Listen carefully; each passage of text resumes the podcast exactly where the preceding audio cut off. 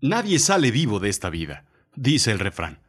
Pero eso no quiere decir que el que se muere se va.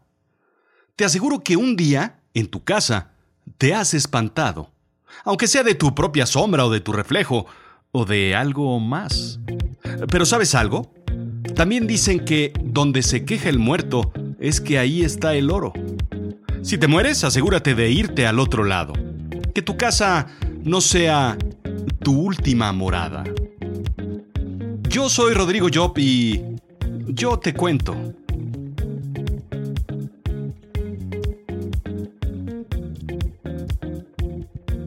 Bienvenidos a Azul Chiclamino, la realidad de lo absurdo. La mansión cuenta la historia por sí sola. Igual que sus retorcidos y entrelazados pasillos, así es la historia de la enorme residencia de más de 200 cuartos que un día albergó solamente a un inquilino. El laberinto que conforman sus interminables corredores nos hacen pensar en dos cosas. La casa es bella y escalofriante al mismo tiempo. Se dice que son más de 200 cuartos, incluyendo 40 habitaciones, 7 pisos, 476 puertas, 6 cocinas, 52 tragaluces, 2 vestíbulos, 47 chimeneas, 10.000 ventanas, 2 sótanos, 3 ascensores. Muchas, muchas escaleras que llevan a ningún lado. Puertas falsas que conducen a ningún lado, ya que del otro lado solamente se encuentran paredes. Baños falsos y pasillos que conducen al mismo sitio de partida. Puertas que abren literalmente hacia un precipicio. Lo primero que viene a la mente es locura. Lo segundo es tal vez algo más cercano a la realidad. Al menos su realidad. No hay gran historia sin una gran tragedia, dicen por ahí. Smithsonian Magazine cuenta la fortuna e infortunio de una familia. En 1886, Annie, hija de la pareja, muere a escasos días de nacida. 15 años más tarde, William abandona su cuerpo dejando a la viuda sola en este mundo. Consumida por su dolor, Sara visita a un medium para que le ayude a sobrellevar la pena. El medium le explica que su mala fortuna se debe, irónicamente, al origen de su fortuna.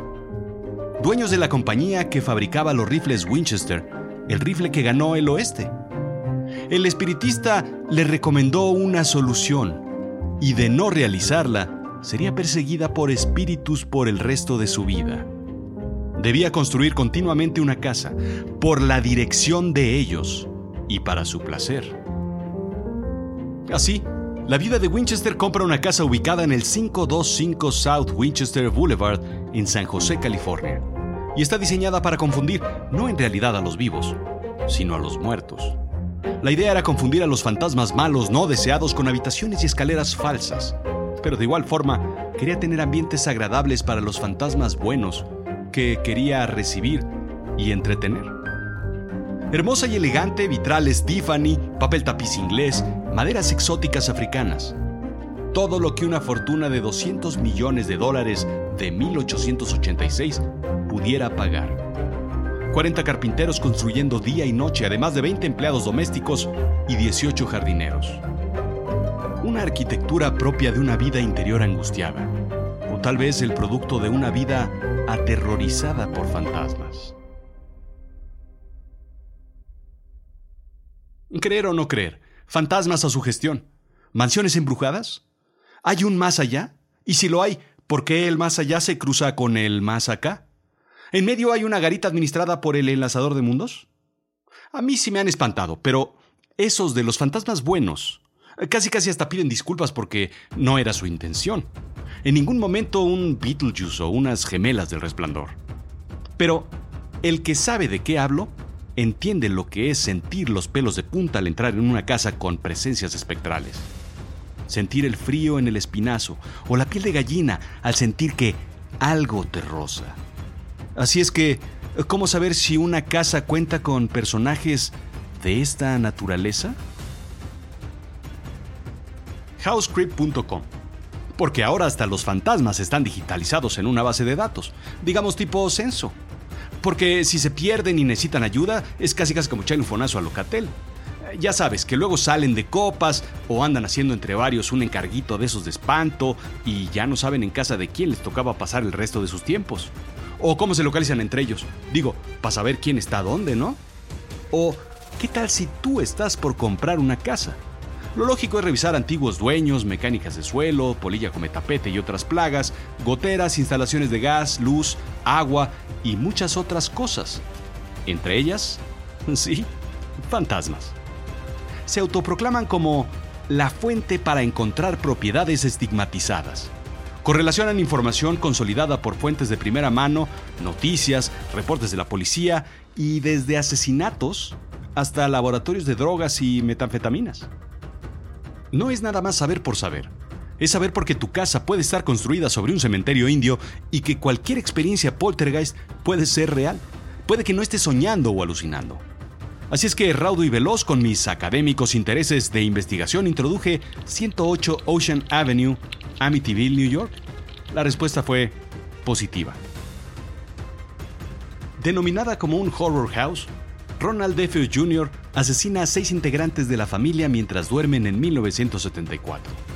En 1975, George y Kathleen Lutz se mudan a la propiedad con tres hijos.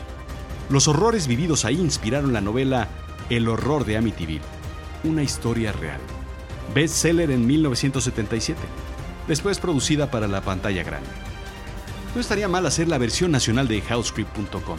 Sería como el hijo legítimo entre la sección amarilla y el alarma o la nota roja. Y así veremos si aparece Cañitas o si el fantasma de la Lola anda rondando por ahí, por donde su hermano siguióla, golpeóla, violóla y matóla. Claro, con una pistola. Así es que, si piensas comprar una casa, lo primero, primero, primerito que hay que hacer es buscarla en housescript.com. O cuando compras un coche no lo buscas en autos robados en los archivos criminalísticos, o no revisas infracciones y pagos de tenencia e impuestos pendientes, o cuando sales con alguien, no lo buscas en Facebook, o a poco no googleas su nombre. ¿No corren amonestaciones los novios para saber sus queveres anteriores? Hasta buscas la reseña de un libro en Amazon antes de comprarlo, ¿o no? ¿Por qué no harías lo mismo con tu casa? Tu máxima inversión de la vida. Claro, después del matrimonio. Así es que, ¿Qué tal si aparece? ¿Es una oportunidad o una mala suerte? Puede que no quieras vivir con un previo inquilino vaporoso que cargue cadenas y que no pague renta. ¿Y si no crees? ¿Te la quedas negociando a un mejor precio? Si escucharas al niño de las canicas en tu casa, ¿la venderías o te quedarías ahí? ¿Serías capaz de contarle a tu prospecto de compra los ruidos o los que veres de tu casa? Yo no. Yo la vendo y me voy. Pero a ti que me llevas escuchando durante todo este tiempo, ya te voy conociendo. Eres el clásico escéptico que no cree en lo paranormal, que ve fantasmas y cree que es una comedia, que prefiere la Navidad porque todo es hermoso y creíble, porque sabes que en esta época nadie regresa del mundo de los muertos. Indica Huffington Post que decir o no decir si una propiedad estaba embrujada o que si existía un potencial fantasma es un tema de estudio y discusión en las conferencias de bienes raíces en Estados Unidos. No, no estoy bromeando. Si estuviera bromeando diría, un vampiro entra en un bar y pide un vaso sanguíneo. Las leyes varían de estado a estado. Las leyes de Arizona, por ejemplo, indican, los vendedores están obligados por la ley de Arizona a proporcionar toda la información y hechos sobre la propiedad del comprador. Ajá. Toda. Así es que, ¿qué tiene que ver un fantasma potencial con toda la información sobre los hechos? No es necesario compartir información sobre muertes naturales, suicidios y crímenes. Entonces, pues curioso, la paradoja es que si alguien muere en una casa no es obligatorio compartir esta información, por lo cual no necesariamente debes hablar sobre fantasmas potenciales. Sin embargo, un caso en la Corte de Nueva York en 1990 desató la controversia. Jeffrey Strambowski solicitó el reembolso del anticipo de 32.500 dólares de la compra de una propiedad de 650.000 dólares porque se enteró de la reputación negativa después de haber negociado y aceptado la compra. El fallo no le favoreció por lo que apeló, ganando en esta ocasión. ¿Cómo lo hizo? Apelando a la regla Buyers Beware la regla de revisión previa. Esta regla le da la responsabilidad al comprador de revisar la propiedad antes de comprarla y hacer una inspección por defectos. Sin embargo, la Corte dictaminó que sí, no había forma de descubrir un embrujamiento de la casa y el dictamen fue dividir el pago del anticipo en dos partes. Se dice que la casa de Amityville está devaluada cerca de 400 mil dólares por lo antes discutido. El departamento de Jeffrey Tamler, el caníbal de Milwaukee, fue demolido y el lote aún está sin construir. La casa de O.J. Simpson también fue demolida y reconstruida. Por eso, igual que con la fabricación de las salchichas, es un tema que no se toca, no se discute y no se investiga. Conclusión, hay que avisar. La ley no obliga, sin embargo, ha habido un dictamen previo que puede tirar un trato. Pero yo sé que tú me dirás, oye Rodrigo, pero esas son patrañas. ¿De verdad te lo crees? Y yo hoy más que nunca, en Noche de Muertos o Halloween, te contesto y te reto.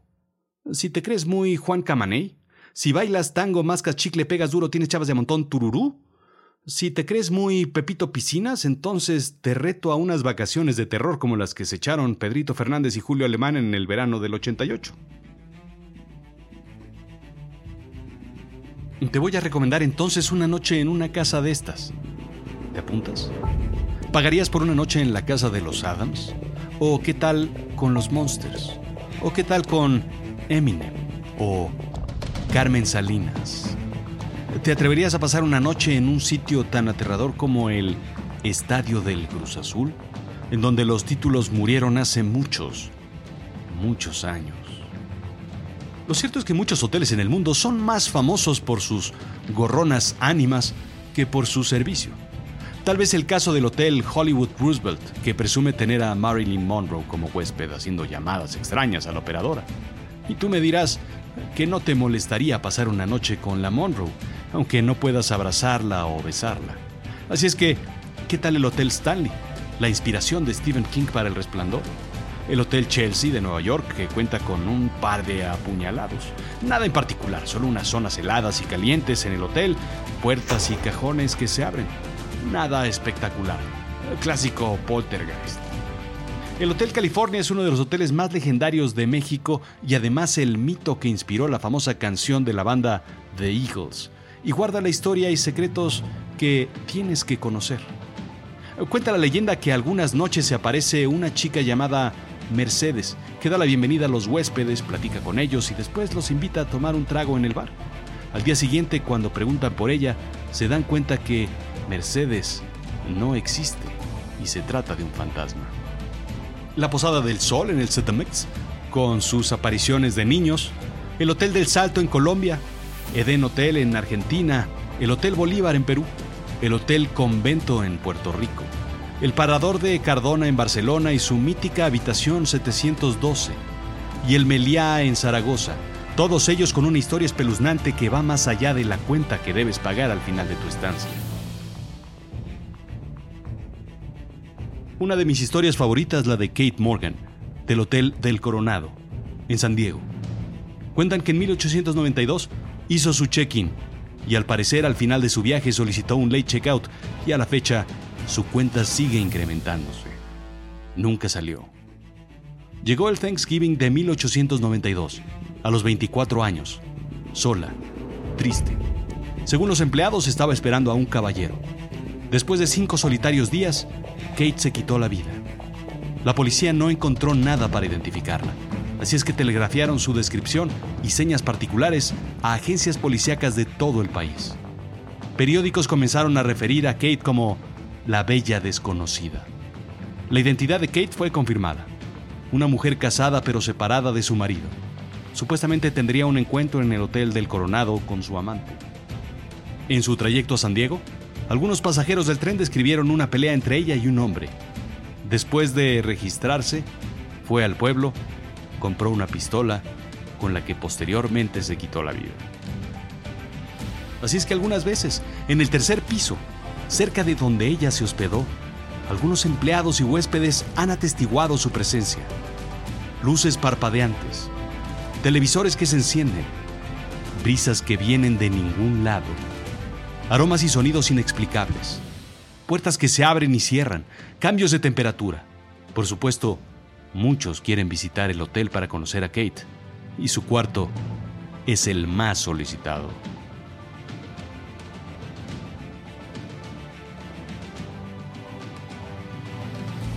Yo, yo no soy el indicado para convencerte de todas estas historias. Ni es mi papel ni está en mi interés. Pero ten algo por seguro. ¿Eso que crees que viste algún día? Sí, sí lo viste.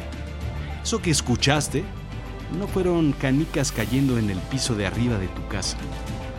No puedes explicar esa baja temperatura ni tampoco puedes explicar no encontrar a nadie cuando volteaste por escuchar tu nombre. Sí, las llaves sí las dejaste en donde habías pensado. Y sí, no puedes explicar por qué están en otro sitio. Ah, ¿y la cafetera? Sí, ese día la dejaste conectada, pero ¿sabes? No son tan malos. Solo son traviesos. Y en ocasiones te ayudan a desconectar la cafetera y la plancha para que cuando llegues digas, vaya, sabía que no había olvidado desconectarla.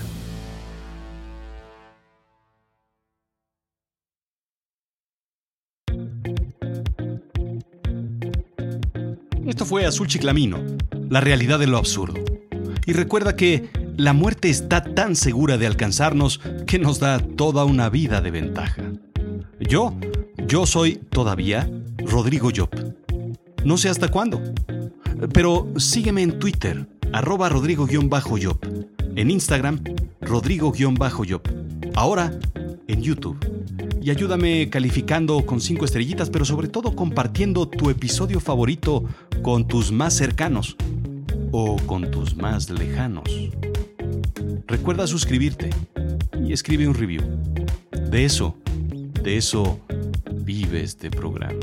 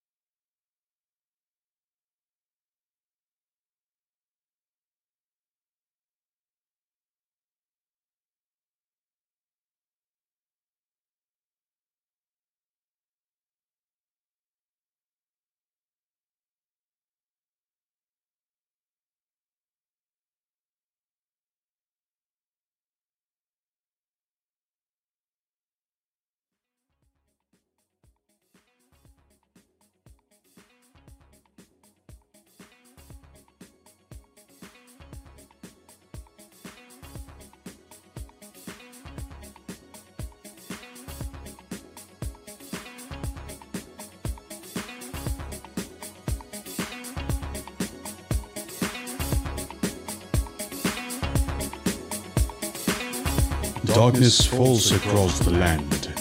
The midnight hour is close at hand.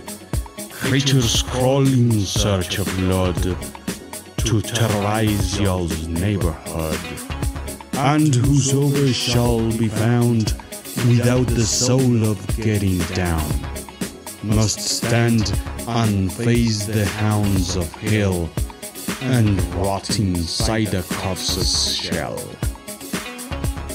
The forest stretches in the air, the funk of 40,000 years, and the grisly echoes from every tomb are closing in to seal your doom. And though you fight to stay alive, your body starts to shiver, for no mere mortal can resist the evil of the thriller.